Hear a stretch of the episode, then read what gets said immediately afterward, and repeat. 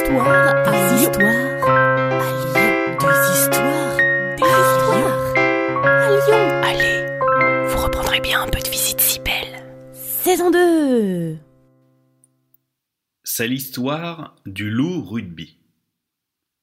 Tout commence à Lyon il y a plus de 120 ans, en 1896.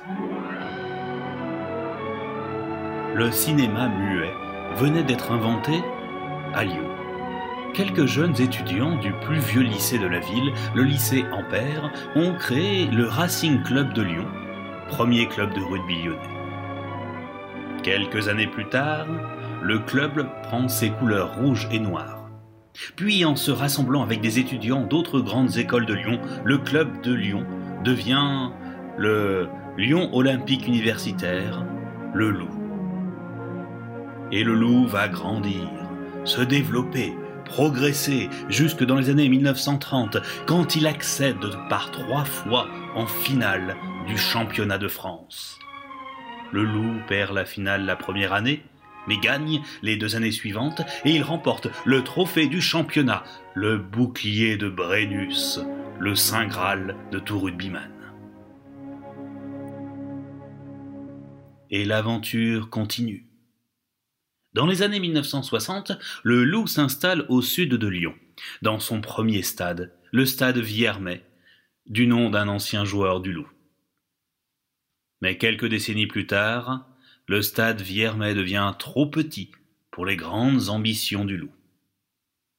Le grand tournant dans l'histoire du Loup est lié à la professionnalisation du rugby français peu avant les années 2000.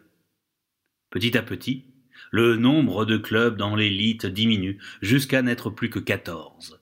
C'est la naissance du top 14, et le loup n'a qu'un rêve, faire partie de cette élite. Le loup s'accroche à son objectif du top 14 et ne le lâche pas. Il veut intégrer l'élite des clubs de rugby français. La montée au top 14 se rapproche de plus en plus. D'abord, atteindre la phase finale du championnat de Pro D2, puis gagner pour passer au top 14. En 2011, ça y est, le Loup est au top 14. Pour fêter ça, un nouveau stade est construit à Vénissieux pour le Loup, le Matmut Stadium Vénissieux, qui fut une prouesse de construction. En 83 jours, un stade de 8000 places sort de terre. Mais il faut tenir. C'est le début des montagnes russes de monter au top 14 et de descendre en Pro D2 et de remonter au top 14. Sébastien Chabal, qui est devenu une star médiatique et connu du grand public, est alors recruté. Et en 2017, enfin, le loup s'installe à Gerland. Ses couleurs rouges et noires ont recouvert le stade de Tony Garnier. Et le loup est toujours au top 14. Un jour, nous verrons revenir le bouclier de Brennus à Gerland.